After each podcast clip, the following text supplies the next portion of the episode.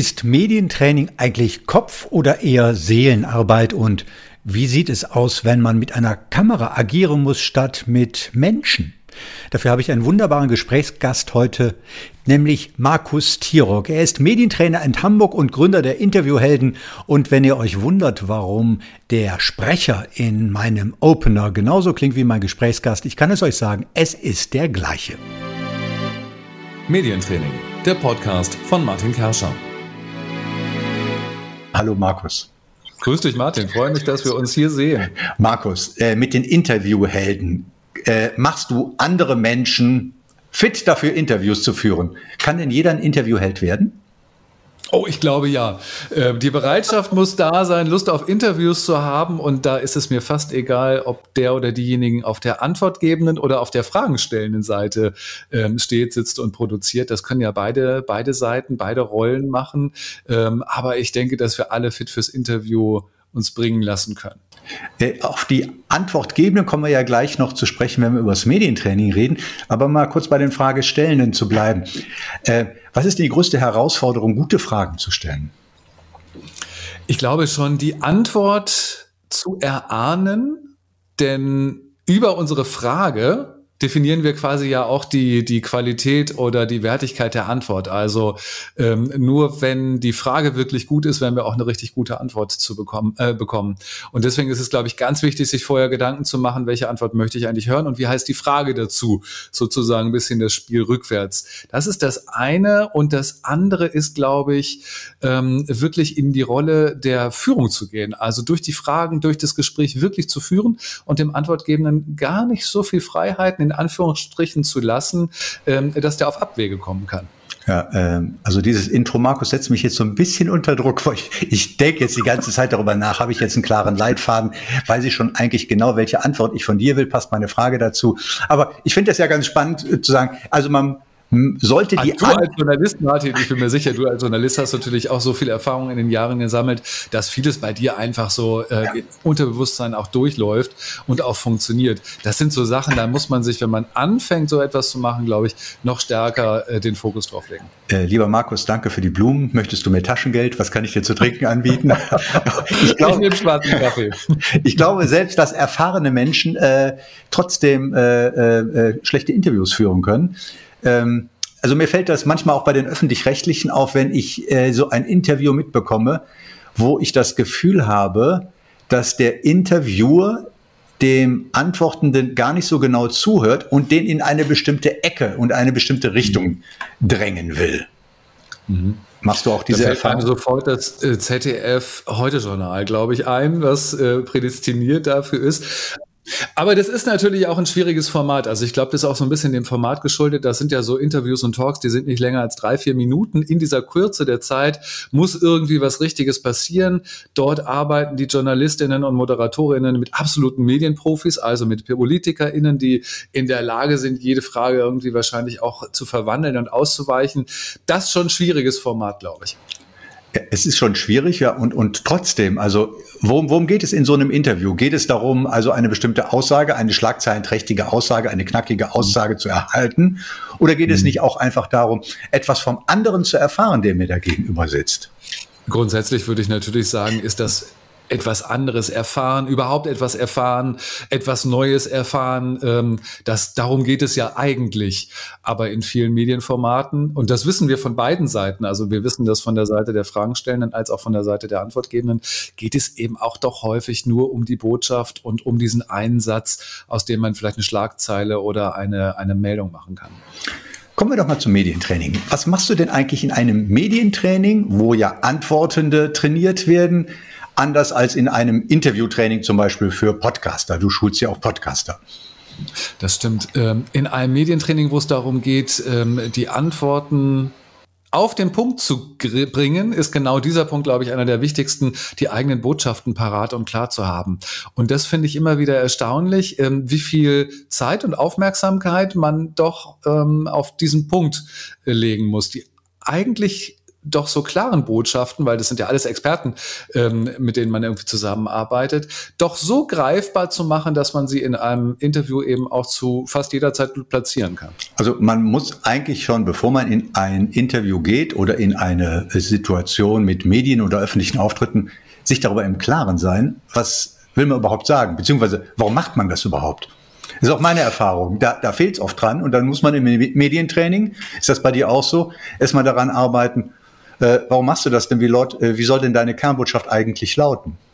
Ja, das Erstaunliche ist ja, dass Interviews häufig so ganz bequem wahrgenommen werden, im Sinne von, ach, da ist jemand, der hat sich Mühe gegeben, sich gute Fragen auszudenken. Ich setze mich da auf den Stuhl oder stelle mich vor die Kamera. Ich bin ja Experte aus meinem Hause, ich weiß ja jede Frage zu beantworten. Jetzt lassen wir es mal laufen.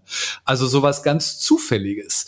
Ähm, und das ist es ja überhaupt nicht, sondern wir sind ja gut beraten, genau zu wissen, was möchte ich denn selber als Antwortgeber und als Antwortgeberin ähm, heute platzieren? Was möchte ich denn mitteilen? Wie möchte ich denn auch irgendwie wahrgenommen werden?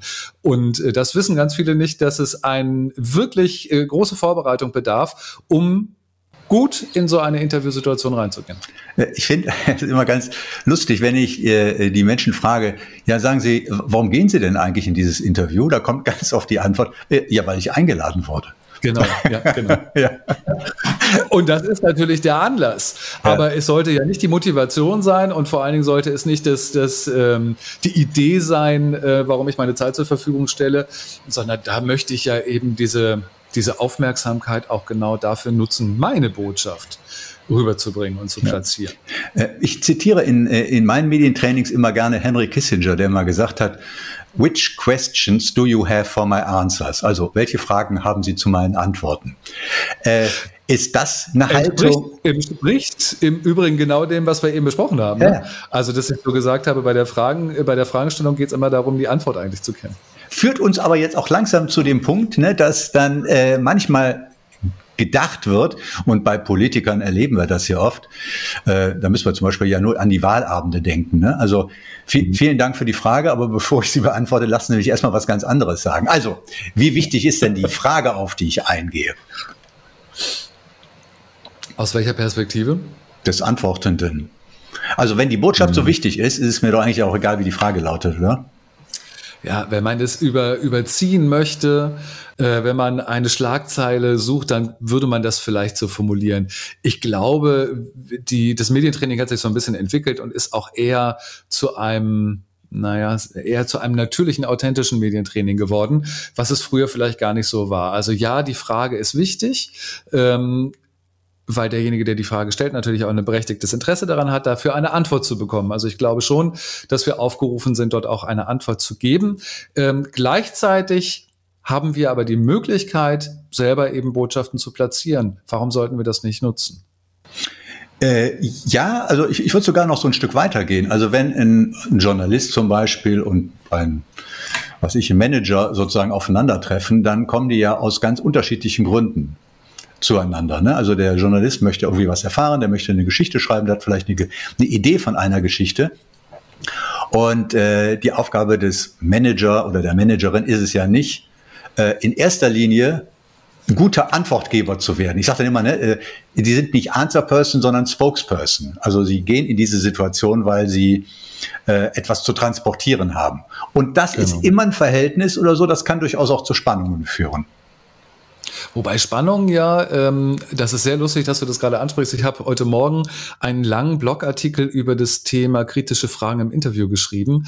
Ähm, Spannungen erlebe ich ja in der Rolle der Zielgruppe, der Zuhörenden, der Zuschauer, erlebe ich ja total positiv. Also es gibt doch kaum etwas Schöneres, als wenn zwei Leute auch ein bisschen in Reibung gehen, dann ist es doch viel spannender, denen zuzuhören, weil da etwas passiert. Das mag in der Situation des Antwortgebenden oder auch des Fragenstellenden ein bisschen unangenehm, ein bisschen unbequem sein, aber für ähm, die eigentliche für das eigentliche Medium ist es doch sehr positiv. Das kommt ein bisschen drauf an, würde ich sagen. Also wenn einer auf der Straßenseite läuft, der andere auf der anderen, ne? Und die treffen sich halt einfach und jeder sozusagen haut seine Sachen raus, ohne dass die miteinander kommunizieren, also sprich sich zuhören ne? und aufeinander eingehen. Das ist, glaube ich, dann, dann würde ich das unterstreichen, was du gerade gesagt hast.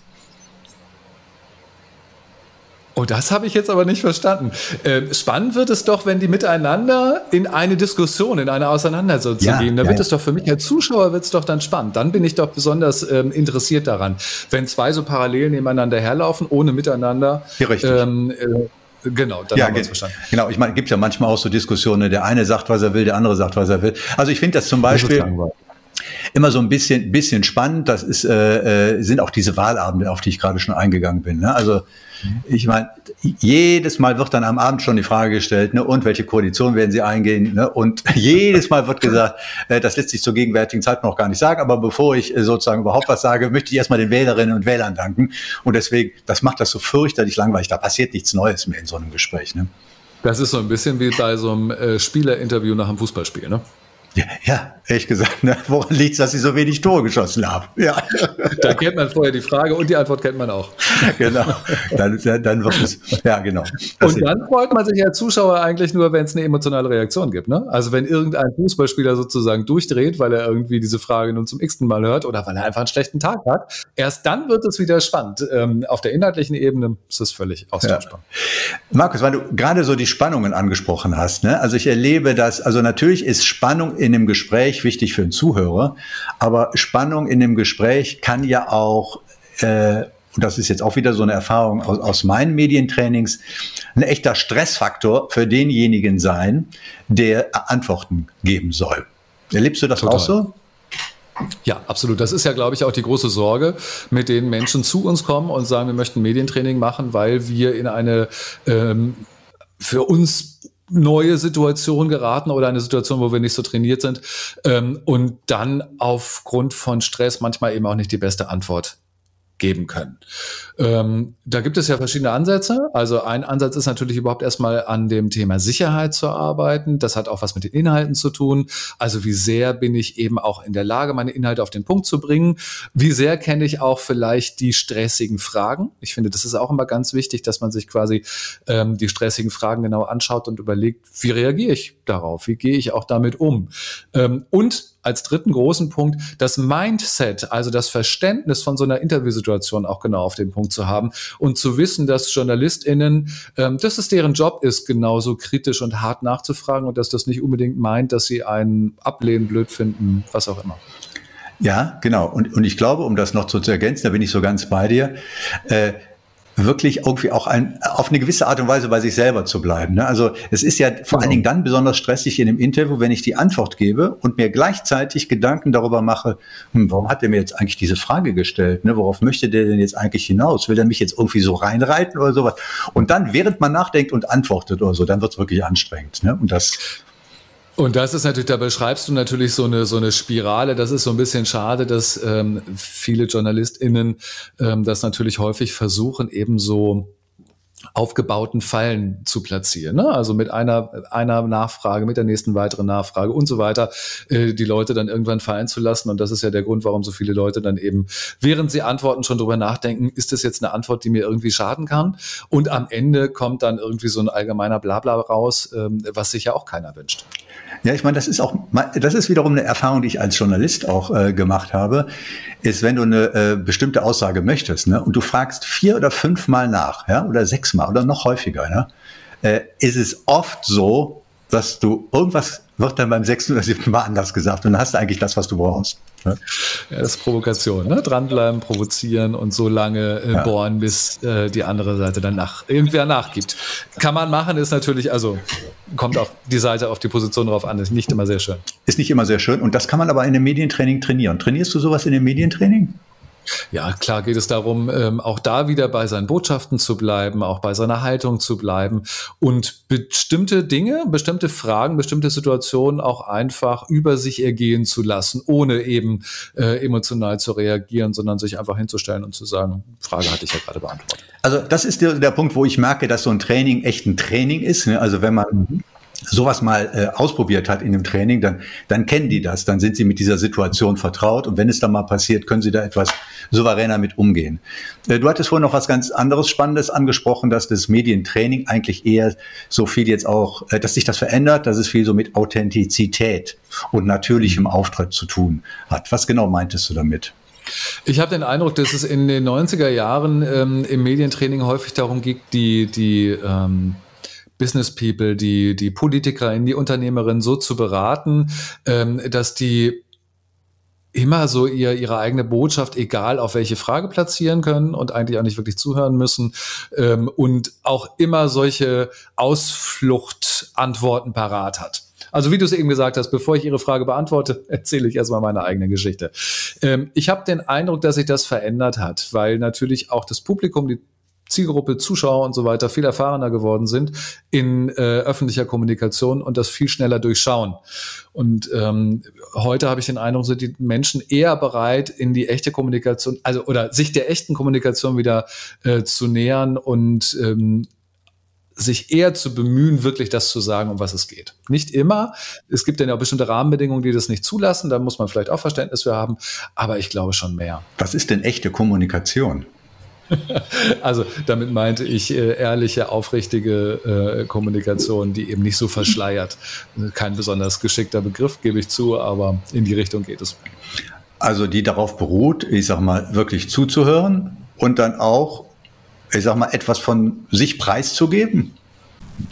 Von sich preiszugeben, von den, von den Fakten, von den Umständen preiszugeben und vielleicht auch ähm, damit leben zu können, dass man Dinge sagt, die eben unbequem sind, die eben nicht positive Nachrichten sind, ähm, aber die eben zur Realität dazugehören und mit denen man jetzt auch umgehen muss. Also die, die Angst, was Falsches zu sagen, äh, geht es auch darum, diese Angst ein bisschen zu nehmen? Ja, ich glaube, das hat ähm, auch wiederum viel mit so einem Grundverständnis zu tun, auch mit dem Grundverständnis, wie funktionieren Medien. Ähm, wie lange ist eine ist ein Statement auch relevant in den Medien? Das ist ja alles sehr schnelllebig. Also man sagt ja immer dieses berühmte Sprichwort, da wird die nächste Sau durchs Dorf getrieben. Ähm, und da ist ja was dran. Also ein Shitstorm dauert einige Zeit und dann ist er auch vorbei. Okay, da muss man vielleicht hin und wieder einfach so mal das Kreuz haben, sowas durchzustehen. Denn ich sag mal, wenn man sich positioniert, äh, führt das nicht immer nur zu Applaus, den man zwar manchmal gerne nur hätte, aber den man einfach nicht immer hat. Weil man da eben sich äh, eben zeigt und eben auch Kante zeigen muss und eben, wie du sagst, sich eben positioniert. Finde ich richtig, ja. Äh, zum Thema zeigen, das wollte ich eigentlich zu Beginn sagen, als ich dich vorgestellt habe, ist mir jetzt natürlich völlig durchgerutscht, weil ich nicht die ganze Zeit auf meinen Zettel gucke, sondern weil ich versuche, dir auch zuzuhören. Äh, du kommst ja eigentlich vom Fernsehen, ne? also sozusagen vor der Kamera hast du ja auch gestanden. Ähm, Liebst du es, vor der Kamera zu stehen oder muss man es lieben, vor der Kamera zu stehen? Mann, also. Es macht, die Sache, es macht die Sache als Moderator, macht es einfacher, wenn man vor der Kamera arbeitet, dass man es liebt, vor der Kamera zu stehen. Ja, ich mag das. Ich mag das ähm, aus dem Grund, weil ich finde, dass die Kamera ein wunderbarer Kanal ähm, darstellt, um in Kontakt zu treten. Also um sich wirklich anzuschauen, um in Kontakt mit den Zuschauenden zu bekommen. Ähm, auch wenn ich die vielleicht nicht immer, also dich sehe ich ja jetzt in dieser Situation. Ähm, wenn man das jetzt bei so einem Streaming machen würde oder beim Fernsehen machen würde, würde man die Zuschauer nicht sehen. Aber trotzdem gelingt es einem genau über die äh, Kamera den Kontakt aufzubauen. Ich mag das sehr, ja. Muss man da nicht auch ein bisschen eitel für sein und sich selber gerne sehen? Ähm, es gibt witzigerweise Leute, die sich gar nicht sehen, also die können es gar nicht ertragen, sich zu sehen. Ähm, ich denke sogar an einen sehr prominenten. Ich meine, dass Günther ja auch so etwas mal gesagt hat, dass er das nicht erträgt, sich irgendwie zu sehen. Das finde ich interessant. Ähm, ich denke aber, dass jeder, der äh, mit der Kamera arbeitet, für die Kamera arbeitet, auch eine gewisse einen gewissen Anteil an Eitelkeit hat. Ähm, Finde ich aber auch vernünftig, weil Eitelkeit natürlich auch dazu sorgt, dass man sich reflektiert und eben auch sehr bewusst den öffentlichen Auftritt gestaltet. Also, dass mir nicht irgendetwas passiert, was ich nicht, ähm, was ich übersehen habe, sondern ich gucke halt hin, habe ich irgendwas im Gesicht hängen? Nein, habe ich nicht, dann kann ich die Kamera anmachen. Das gehört ja auch zum Thema Eitelkeit dazu. Übertriebene Eitelkeit ist natürlich nicht hilfreich. Ja, klar. Also, ich meine, die Kamera ist ja eigentlich oft, steht ja eigentlich äh, auf eine gewisse Art und Weise für das Auge des Betrachters. Ne? Also äh, die mhm. Kamera sieht eigentlich das, was jeder andere auch sieht, der, der mir zuhört. Und trotzdem macht es immer einen Unterschied für viele Menschen, ob sie vor zehn Leuten reden oder ob sie vor zehn Leuten und einer Kamera reden. Wie erklärst ja. du dir das? Ähm, ich glaube, das ist einfach die, die Schwierigkeit, sich vorzustellen, über so ein Gerät in Kontakt zu treten. Also wenn ich jetzt in diese Kamera reingucke, dann ist es für mich eigentlich kaum ein Unterschied, als würde ich in einem Saal stehen und dort säßen 20 Leute vor mir. Die würde ich genauso angucken. Und ich habe einfach gelernt, in meiner Fantasie diese beiden Bilder quasi übereinander zu legen und deswegen kann ich mit der Kamera ganz normal arbeiten, als würden da Menschen stehen. Ähm, das fällt Menschen schwer und das kann man aber auch trainieren. Aber auf der anderen Seite ist es doch so, ich sag mal, jede Präsentation, jede Rede oder so ist ja eigentlich ein, ein öffentlicher Auftritt. Also man gibt sich ja irgendwie preis, ne? man redet vor diesen Menschen, ja. Und äh, man muss in irgendeiner Form es auch gerne machen, vor anderen zu reden. Aber ja. es ist immer noch ein Unterschied, ob eine Kamera dabei ist.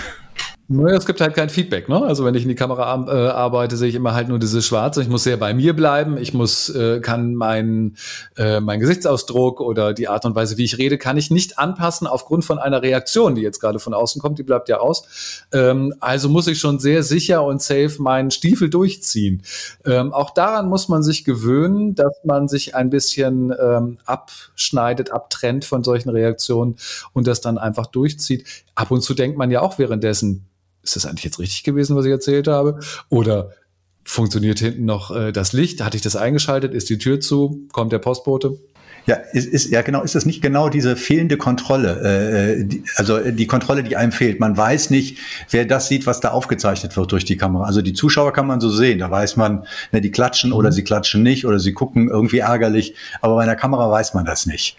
Und wie es aufgenommen wird ja. und ob man auch richtig verstanden wird. Ja, genau, weil wir, wir als soziale Wesen lesen wir ja immer gegenüber die ganze Zeit und haben immer eine Idee, wir mhm. werden jetzt gemocht, wir werden abgelehnt, da hat jemand nicht, etwas nicht verstanden, da ist jemand kritisch mit dem Thema. Das sehe ich den Menschen ja an, wenn ich, also nicht nur ich, jeder, wir sehen es allen uns gegenseitig an. Ähm, das fehlt natürlich bei der, bei der Kamera.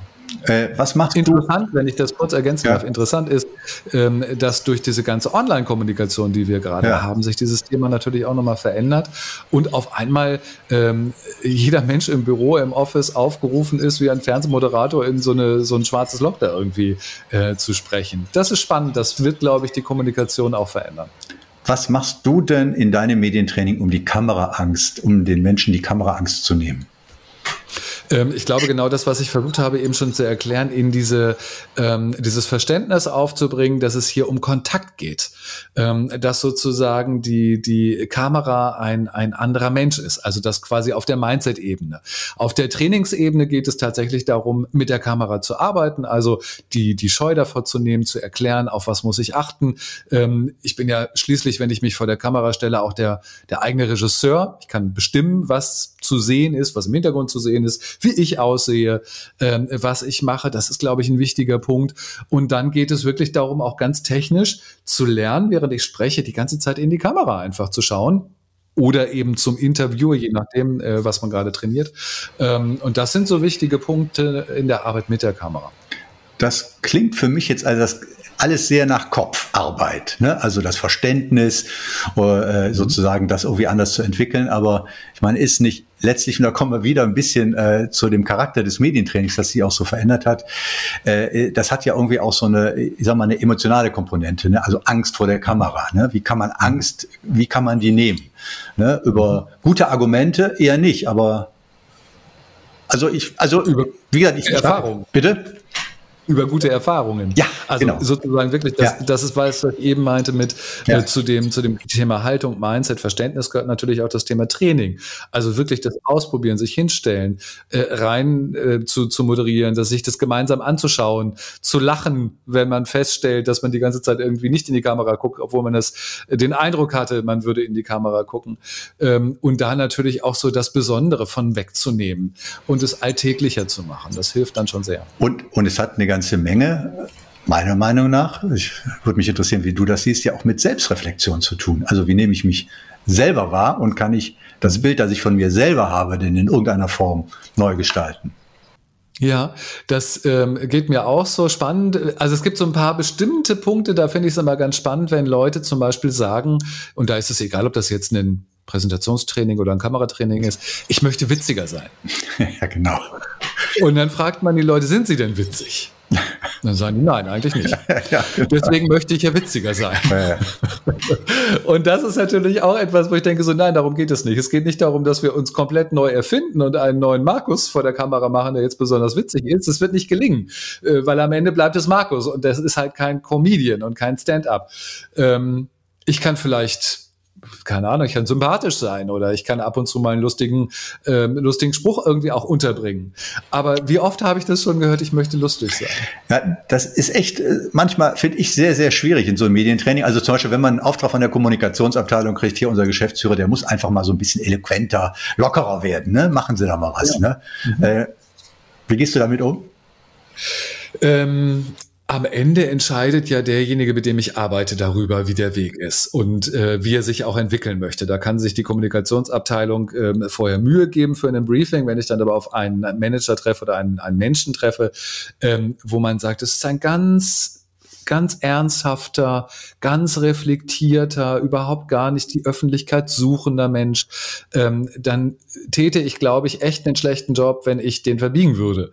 Also geht es darum, ähm, ein, einen Rahmen zu finden, in dem er sich bewegen kann, wo er weiterhin genau dieser ernsthafte Mensch sein kann, ähm, aber wo vielleicht auf der anderen Seite mehr Verständnis dafür aufgebracht wird und er deswegen vielleicht auch ein bisschen äh, positiver äh, rüberkommt. Ich habe vor kurzem habe ich ähm, mit, mit einem internationalen Kunden, äh, auch der, der Geschäftsführer gearbeitet. Und es war nämlich genau der Fall, den du beschreibst. Es ist ein, ein eher introvertierter Mensch gewesen, der, der viel reflektiert, der ganz schlau ist, der dolle Sachen sagt. Aber der ist kein Bühnentiger. Und das habe ich ihm dann auch erklärt, dass er das gar nicht sein muss. Ähm, und damit habe ich ihm auch viel, ähm, viel Druck genommen. Und dann konnte er, konnte er sozusagen sich mehr selber zeigen und das war für alle Beteiligten dann auch in Ordnung.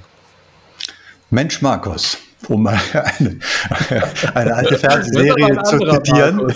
Bitte? Das ist aber ein anderer Markus. Das, das ist ein anderer Markus, Markus, ja. Maria Profitlich. Markus Maria Profitlich, ja, aber trotzdem. Mensch Markus, das äh, war ein sehr spannendes Gespräch für mich. Ich habe was von dir mitgekriegt, ich habe was mitgekriegt, wie du gearbeitet, wie du arbeitest. Ich habe mir jetzt während des Gesprächs immer überlegt, führe ich ihn jetzt noch genug oder sage ich irgendwie auch genug? Ähm, wie hast du es erlebt? Hast du. Ja, ich äh, denke, das hast du gemacht. Du bist ähm, sehr an meinen Antworten drangeblieben. Dadurch haben sich neue äh, Dinge ergeben. Fand ich sehr gut. Du hast mir ähm, genügend Raum gelassen, aber auch nicht zu viel, dass ich irgendwie anfange zu schwafeln oder sowas. Ähm, das fand ich alles sehr angenehm und fand eine sehr angenehme Gesprächsatmosphäre. Ich habe das deswegen gesagt und gefragt, und das werde ich jetzt an dieser Stelle trotzdem sagen, weil äh, das unser zweiter Versuch ist, dieses Podcast-Gespräch zu machen. Den ersten haben wir uns angehört und haben äh, dann übereinstimmend gesagt, das können wir besser. und wer ja, das ist richtig. Und wer da genau ist, also ich, ich glaube, von meiner Seite aus kann ich sagen oder so, ich glaube, ich habe dir in, in, dem ersten Versuch einfach nicht, nicht gut genug zugehört und bin nicht auf dich eingegangen. Und das ist das, was ich vielleicht auch vorhin meinte. Ne? Selbst wenn man lange im Business ist, das kann eben einfach manchmal auch passieren, dass man äh, ja, äh, wie, wie heißt, da gibt es ein Sprichwort, gut gemacht ist nicht gut gekonnt oder irgendwie sowas in der Richtung. Ne? Gut gewollt ist nicht gut gemacht. Ja, genau das. okay. Ja, aber das war eine interessante Erfahrung für uns beide als Medientrainer ja auch, ähm, weil wir da ja auch die Rollen nochmal getauscht ja. haben. Ich, also für mich ist es ja auch nicht mein tägliches Business, ähm, dass ich Antworten gebe. Und deswegen war das auch nochmal eine, eine, eine spannende Erfahrung, ähm, wo ich auch bestimmt fürs Medientraining nochmal was raussehen konnte. Ich mit Sicherheit auch. Vielen Dank, Markus. Das war Markus Tirock, Gründer der Interviewhelden und Medientrainer in Hamburg. Vielen Dank für das Gespräch. Hat mir sehr viel Spaß gemacht. Danke, Martin. Das war Medientraining, der Podcast von Martin Kerscher. Mehr Informationen und Kontakt auf silver-mediaconsulting.com.